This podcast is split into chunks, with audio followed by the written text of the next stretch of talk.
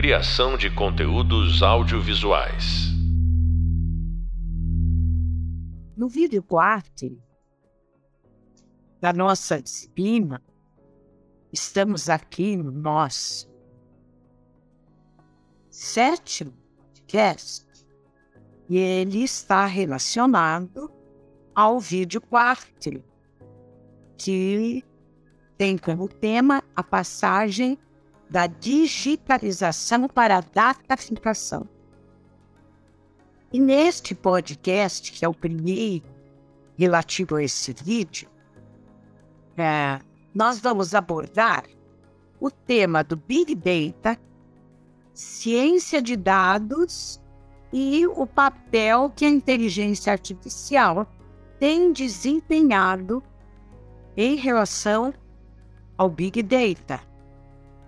Então vamos começar, né? A primeira pergunta que a gente tem fazer, que são dados e da onde eles vêm? Isso nós vamos desenvolver no decorrer dessa nossa conversa. É importante ressaltar que, repetindo o tema, a cultura digital saltou recentemente da digitalização para a dataficação. Tudo no mundo está virando dados. E que consequências isso traz para a vida social e o mesmo para a nossa vida pessoal. Então, de fato, hoje só se fala em Big Data, ou seja, o agigantamento dos dados que nós, usuários, da internet vamos deixando por onde passamos e que pelos, né, quando navegamos no digital e que são rastreados pelas chamadas big techs. São essas grandes companhias que nós conhecemos muito bem. Amazon, Facebook, Instagram e mais recentemente TikTok e Telegram assim, essas que são mais conhecidas no Brasil. Dados sem algoritmos não levam a nada. Por isso, entra em cena a inteligência artificial, que hoje monitora esses dados, não apenas para fins benéficos, mas também para fins políticos e mercadológicos. Eu para começar a introduzir vocês nesse tema da inteligência artificial. Não tem uma pessoa melhor, não conheço, do que Dora Kaufman, que está, que é pós-doutora pela pós-doutora pela Universidade Federal do Rio de Janeiro, uma das maiores especialistas em inteligência artificial no Brasil. Então, ela vai falar durante alguns minutos conosco para introduzir vocês nesse tema. Como é que a IA funciona? Dora, com você. Oi, Lúcia. É, então, como a Lúcia estava falando, é, é, nós vivemos numa sociedade interconectada, né? Então, toda a nossa vida, a no... ou maior parte do que a gente faz hoje, como a gente se comunica, como a gente sociabiliza, a gente está produzindo dados. Então, esse dado, esses dados, conjunto estupendo, extraordinário, inédito de dados, que é o chamado Big Data, ele contém informações valiosíssimas para qualquer que seja a nossa atividade. É, contém ah, informações valiosíssimas sobre as pessoas, assim como o funcionamento de uma fábrica, da chamada fábrica inteligente, assim como qualquer situação.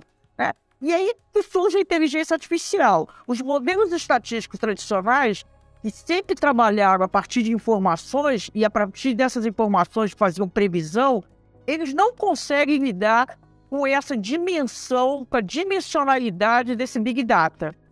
Aí, essa é, na, na minha visão, a principal razão da disseminação dos últimos anos da inteligência artificial. Então, a adoção por grande parte da sociedade, por grande parte dos setores da sociedade, da tech, das técnicas de inteligência artificial é, decorre do fato de que nós temos também, nos últimos anos, uma quantidade extraordinária de dados. Né? Então, quando a gente fala hoje de algoritmos de inteligência artificial, que está mediando a nossa vida cotidiana intensamente, porque ela está na essência do modelo, no cerne do modelo das plataformas, é, dos aplicativos, das decisões sobre crédito, decisões sobre contratação, sobre na área da educação, permeando os, as plataformas educativas, em suma, praticamente em todos os setores.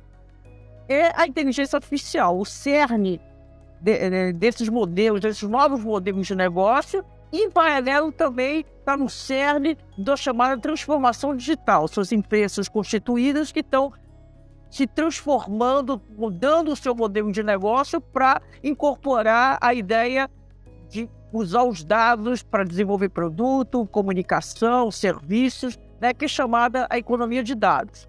Dentro dessa, desse campo da inteligência artificial, praticamente assim, a maior parte do que hoje se chama, está eh, acontecendo, a aplicação da inteligência artificial, nós estamos, quando a gente fala sobre isso, a gente está se referindo a uma determinada técnica específica, chamada redes neurais profundas, que em inglês se diz deep learning. Né? Então, o que, que é essa técnica de redes neurais profundas? Ela chama assim redes neurais profundas porque ela é inspirada no funcionamento de um cérebro biológico. Ela não reproduz, o cérebro biológico tem um nível de complexidade muito maior, nem se compara, mas ela é inspirada no funcionamento do cérebro. É, de que se trata é, essa técnica? É um modelo estatístico de probabilidade, baseado em dados. Né? Então, a partir de grandes conjuntos de dados, que precisam ser de fato ter uma expressividade do ponto de vista quantitativo e serem de qualidade. É, essa técnica ela extrai informações desse conjunto grande de dados e ela faz previsões. Né? Então, como todo modelo estatístico, é a previsão. Né? Tem, é, essa dinâmica, essa lógica, ela não é específica da inteligência artificial. Ela faz parte de qualquer modelo estatístico. É com informações eu faço previsão para eu tomar uma decisão melhor. Qual é a grande diferença? A grande diferença é a dimensão, é a capacidade dessa técnica de lidar exatamente com Big Data, com esse conjunto extraordinário e inédito de dados. Então ela faz previsão, pode fazer previsão sobre se uma determinada tomografia é, é, é cancerígena, por exemplo, do pulmão, é uma imagem de câncer ou não, é, a, a identificação da imagem de um cachorro, em suma, várias e várias aplicações. Então, simplificadamente, é, depois do sistema ser desenvolvido pelo especialista, esse sistema, os seus algoritmos, o que é um algoritmo? É um é, é, é, matemática, né? O algoritmo também não tem ligação específica com inteligência artificial. O algoritmo foi é, pensado, foi criado no século IX. Né? Toda a programação é baseada em algoritmo, é a linguagem da matemática, é a linguagem da computação. Então, esses algoritmos, depois deles serem, o sistema ser desenvolvido por especialistas, esses algoritmos eles precisam ser treinados. Então, eles são treinados em grandes conjuntos de dados. Então, por exemplo, se eu quero que um algoritmo identifique uma imagem de cachorro, eu vou mostrar para esse algoritmo imensa, uma quantidade muito grande de cachorros e de bichos que não são cachorros. Então é como se eu estivesse ensinando para ele, entre aspas, que o processo é completamente distinto do que, que é o aprendizado humano, mas eu estou mostrando para ele o que é cachorro e o que não é cachorro. E ele estabelece correlações. Né? Então, quando ele vê uma nova imagem de um cachorro, é, é, como se ele pensasse. Claro que ele não pensa nada, é uma linguagem matemática, mas é como se ele pensasse: aonde eu já vi essa imagem? E aí faz correlação com aquele conjunto de imagens de cachorros que foi mostrado para ele anteriormente. Então, ele, é como se ele pensasse, é só uma força de expressão, ele fala, ah, é aqui que eu já vi, é nesse conjunto, então isso é um cachorro. Aí ele diz o resultado. A probabilidade disso ser um cachorro é de 80%, de 90%, de 95%, aí depende da, da qualidade que foi montado no sistema, da qualidade da base de dados. Então, é, é, é disso que se trata. Não tem nenhuma correlação, é, não tem é, nenhuma é, relação com o que mostra os filmes de ficção científica hoje. A gente tem, é, ela, apesar de ela estar tá permeando fortemente a nossa vida, ela é apenas um modelo estatístico de probabilidade. Dora Maravilha, eu sabia que não tinha ninguém melhor do que você para me ajudar a introduzir esse tema para aqueles que nos ouvem. Muito obrigada, Dora. Então, vamos continuar esse tema que foi escolhido para hoje, depois dessa maravilhosa síntese que a professora Dora Calvo nos apresentou. E vocês já devem ter se acostumado comigo que eu gosto de buscar as raízes, né? Da onde, onde é que as coisas começaram? Então, a ascensão do Big Data, ou Big Data, já começou nos anos 2000. Ela foi cunhada em 2005 por Roger Mogalas ou Ryan Media, um ano depois da divulgação do termo Web 2.0, que eu já apresentei muitas vezes para vocês, que foi batizada por Tim O'Reilly. Em 2007, já vários autores alertavam para o fato de que as técnicas de entrevistas e levantamento de exemplos estariam se tornando obsoletas. Frente a sem precedentes mudança de escala e de escopo dos dados. Nessa mesma época, Lev Manovich, ele cunhou é, aquilo que ele chamou de Data Analysis Divide, uma divisão antes e depois dos dados. Então, entramos decididamente na era da dataficação e, e cientistas da computação, físicos, economistas, matemáticos, cientistas políticos, bioinformáticos, sociólogos e uma infinidade de outros profissionais estão querendo ter acesso e exigindo uma quantidade massiva de informação produzida por e sobre as pessoas, coisas e suas interações. Então, uma maneira melhor para conhecer uma pessoa, uma instituição e assim por diante, do que fazer o rastreamento desses dados. Diversos grupos já se valem dos benefícios de se analisar sequências genéticas, interações nas mídias sociais, relatórios é, de tudo quanto é tipo. É, então, relatórios especialmente de saúde, relatórios governamentais e todos os trastes que nós vamos deixando nas leis. Disso decorreu o surgimento de uma nova ciência, a ciência dos dados, e suas alianças com os algoritmos de inteligência artificial, pois sem algoritmos os dados não se ficariam quer dizer que os dados são neutros. E, como eles são colhidos da própria realidade, e a realidade não é neutra, basta a gente olhar para a realidade e ver como ela é injusta, não é? E como ela tem várias condições bastante perversas. Ora, coletar o dado, ele não é neutro, mas se ele não é monitorado, se ele não passa pelo algoritmo de inteligência artificial, ele não, ele não entrega para nós um resultado que é um resultado de pre previsibilidade, como disse. Então, tudo que diz respeito ao Big Data, suas formas de monitoramento por meio de algoritmos tem sido colocado sob rígido escrutínio crítico, porque nós não podemos negar que é, eles produzem efeitos colaterais, porque a capacidade das técnicas de IA para processar vastas quantidades de dados sobre usuários, consumidores e cidadãos produz uma série de efeitos, a gente chamaria de desvantagens preocupantes. Vamos enumerar quais são elas? Violação da privacidade por empresas e plataformas que coletam e distribuem quantidades excessivas de informações sobre indivíduos para o processamento e de seus dados. 2. Concorrência desleal.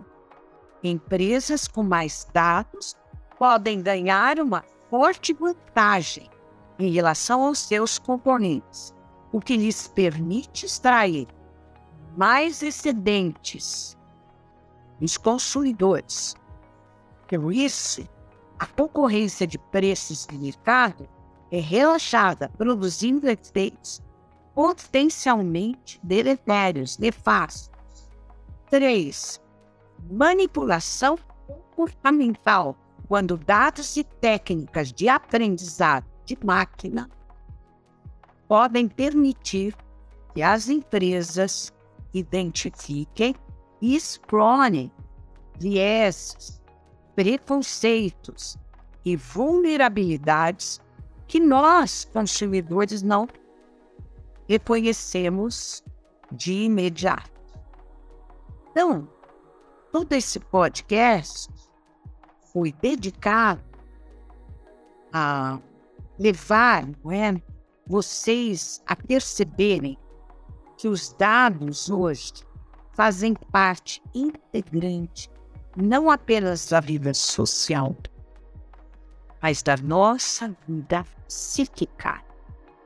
Então, nós estamos usando os e no momento que nós usamos, nós estamos deixando rastros. E esses rastros são, ah, são capturados e são monitorados por inteligência artificial. Então, é dos dados que hoje depende. A... Vamos pensar é, na governança da sociedade antes de pensarmos em nós mesmos. Isso eu vou deixar no nosso próximo podcast. Pensar o que acontece conosco. Por enquanto, vamos pensar que não há governança de quaisquer instituições hoje. E quanto mais essas instituições envolvem volumes muito grandes de dados, que não passem pela, pela crise dos algoritmos. Portanto, para que significado possam ser extraídos dos dados, os algoritmos são imprescindíveis. Então, no próximo podcast, nós vamos explorar como é que nós estamos envolvidos no jogo dos dados. E eu volto chamar a atenção para que vocês não se esqueçam, eu lembro disso. Todas a todos os nossos encontros. Eu amo. Vocês não podem se esquecer de que o conhecimento que vocês podem ter, conteúdo deste podcast sobre Big Data e ciência dos dados, ele pode ser aprofundado no vídeo que trata do tema de uma maneira um mais sintética, mas como é vídeo de uma maneira um pouco mais sedutora, não é? Do que simplesmente ouvir a nossa voz. Ocorre que no podcast eu posso desenvolver mais detalhadamente essas informações. Então, e, e esse tema também pode ser aprofundado no hub de leitura, porque a leitura, com a leitura, a gente se, sempre memoriza os dados, não é a informação que a gente recebe. Nosso cérebro é uma espécie de computador, isso que eu falei dados. Nós memorizamos a informação de uma maneira mais duradoura, Por isso que é importante a leitura. Enfim, espero que tenha ficado claro para vocês qual é o panorama no qual nós estamos existindo. E como eu fui mostrando a enorme velocidade com que as redes estão se desenvolvendo a ponto de nos colocar hoje diretamente dentro de uma segunda era da internet.